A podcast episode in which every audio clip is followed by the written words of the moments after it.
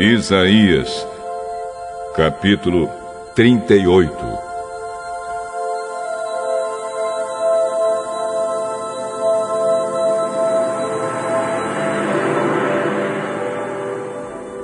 Por esse tempo, o rei Ezequias ficou doente e quase morreu.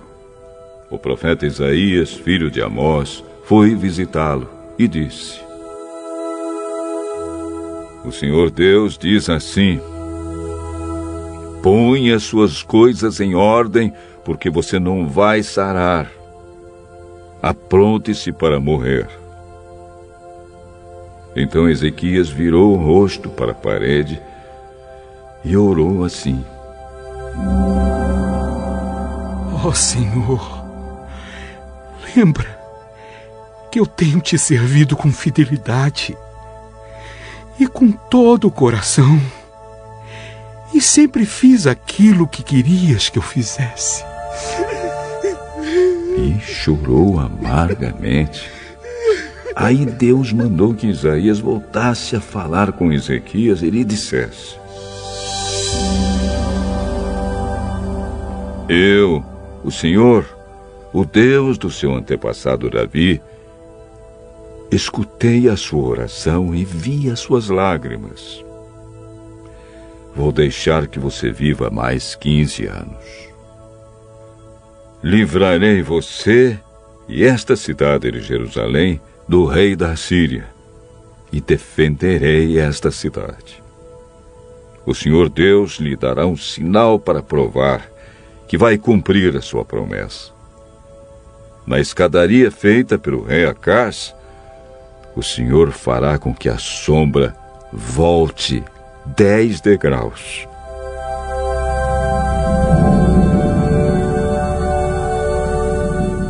E a sombra voltou dez degraus. Depois que o rei Ezequias sarou, ele escreveu o seguinte hino de louvor.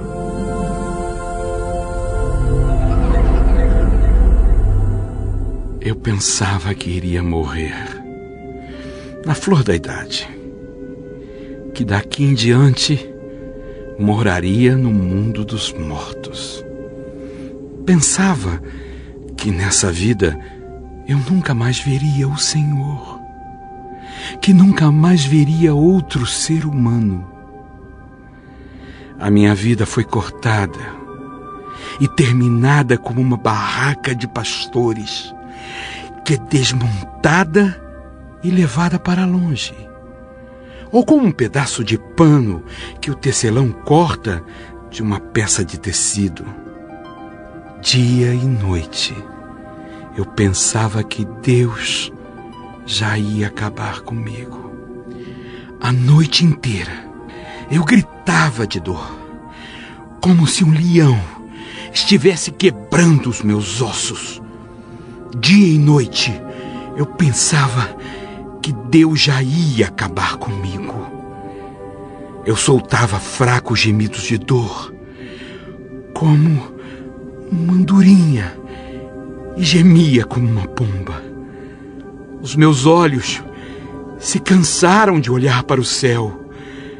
Oh, Senhor, estou sofrendo. Salva-me.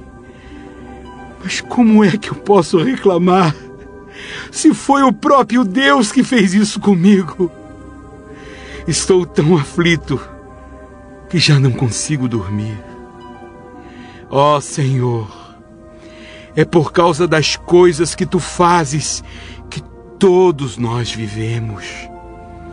E eu também estou vivo por causa delas.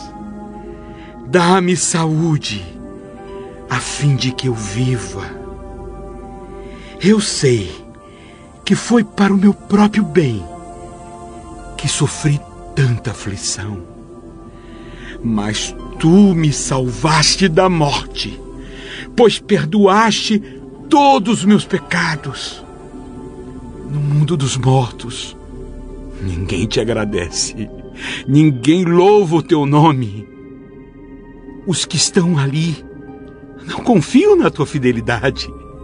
São os vivos que te louvam, como eu te louvo agora. E os pais dizem aos filhos que todos podem confiar em ti. Tu me salvaste, ó Senhor. Por isso, tocaremos as nossas harpas e cantaremos louvores a ti. A vida inteira nós te louvaremos no teu templo.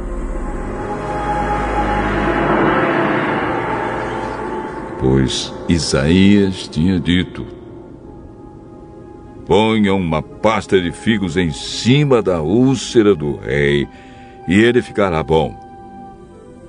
E o rei Ezequias tinha perguntado: Qual será o sinal de que eu poderei ir até o templo?